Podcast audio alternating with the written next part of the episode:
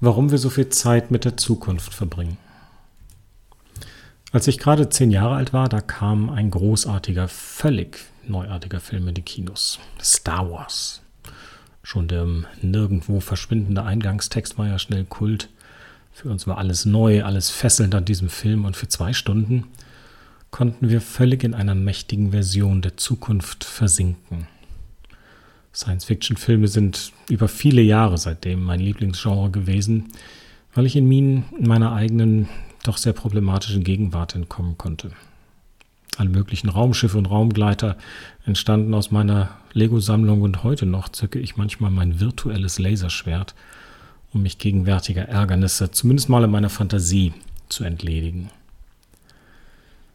Die Gedanken klingen fast schon unschuldig verglichen mit der quälenden Zeit, die ich in schlaflosen Nächten in einer Zukunft verbracht habe. Dabei ging es mir meistens um eine scheinbar realere Zukunft. Die Sorgen, die Herausforderungen schienen deutlich näher zu sein, und ich hatte kein Millennium Falcon, mit dem ich mich einfach hätte auf und davon machen können. Ich musste mich dieser Schlacht selber stellen, dachte ich, aber nachts ist eben ein sehr schlechter Zeitpunkt, so eine Schlacht zu kämpfen. Ich habe mich dann über Jahre und Monate damit abgefunden, irgendwann mitten in der Nacht in dem sich bedrohlich drehenden Sorgenkarussell aufzuwachen und die immer gleichen Gedankenspiele durchzugehen, immer auf der Suche nach einer cleveren Lösung für meine immer gleichen Probleme. Eine Lösung, die aber nie zustande kam. Nach solchen durchwachten Nächten war ich auch am folgenden Tag kaum zu gebrauchen und selbst dann holte mich in ruhigen Momenten mein Sorgenkarussell auf einen Ritt ab. Immer im Kreis, Immer im Kreis, immer im gleichen Kreis. In solchen Nächten habe ich ständig daran gearbeitet, mir Visionen für meine Zukunft zurechtzulegen. Was passiert, wenn?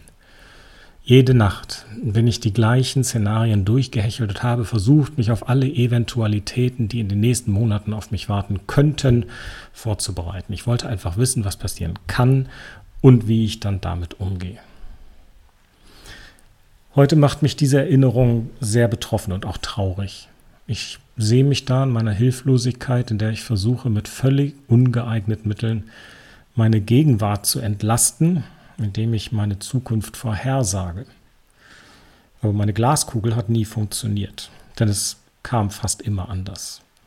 Keines meiner mit so viel Energie bezahlten Szenarien traf jemals ein und stattdessen hatte dieses Universum viel positivere Entwicklung eingeplant, aber auf die war ich auch nicht vorbereitet. Wer grübelnd seinen Tag und seine Nacht verbringt, begibt sich in einen negativen Sog. Dann werden die gruseligsten Geschichten geschmiedet, die fast nie ein Happy End haben. Der Zwang, also die Sucht fast schon, alles sehen und vorhersehen zu können, ist so groß, dass wir damit nicht aufhören können. Es wäre ja wie ein Betrug an uns selbst, denn wir wollen ja vorbereitet sein. Und so sitzen wir in der nicht enden wollenden Achterbahn der Sorgen, in der Hoffnung, einen Ausgang zu finden.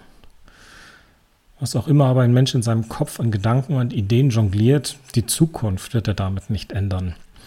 Die Zukunft gehorcht allein ihren eigenen Gesetzen und das Wichtigste davon ist, dass sie kommt, wie sie kommt. Erst in dem Moment, wenn die Zukunft für einen Augenblick Gegenwart wird und dann schon wieder Vergangenheit ist, werden wir sie sehen können. Und dann müssen wir die Kraft und die Fähigkeiten haben, mit dem umzugehen, was diese Zukunft mit sich bringt. Wir nennen das Resilienz, Widerstandsfähigkeit. Mit unserem Streiten in der virtuellen Zukunft verplempern wir also die Energie, die wir im Grunde im Hier und Jetzt brauchen, um den Herausforderungen des Heute zu begegnen. So bleibt bei allem, was uns in der Zukunft so wichtig scheint, häufig die Gegenwart auf der Strecke und wir verpassen es, in unserem einzigen wirklichen Moment zu leben, nämlich im Jetzt. Wer aus diesem ganzen Zirkus aussteigen will, braucht eine Kraft, die Wunder wirken kann. Die heißt Akzeptanz. Die Kraft, das zu akzeptieren, was mir das Leben gibt, so belastend es auch sein mag, ist der einzige Weg, das Leben zu bewältigen. Wer mit der Gegenwart zaudert, wer der Vergangenheit nachweint oder in Angst vor der Zukunft lebt, der bewegt sich nicht. Der ist in sich selbst gefangen.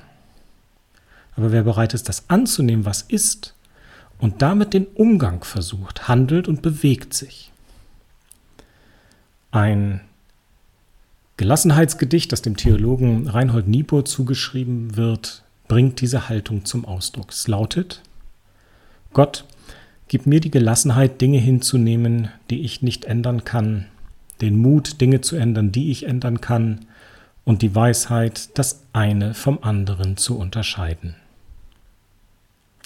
Glauben Sie mir, dass in meinem Leben eine Menge schmerzhafter Dinge passieren mussten, bevor ich verstanden habe, dass ich meine Lebensenergie am besten im aktiven Handeln einsetze.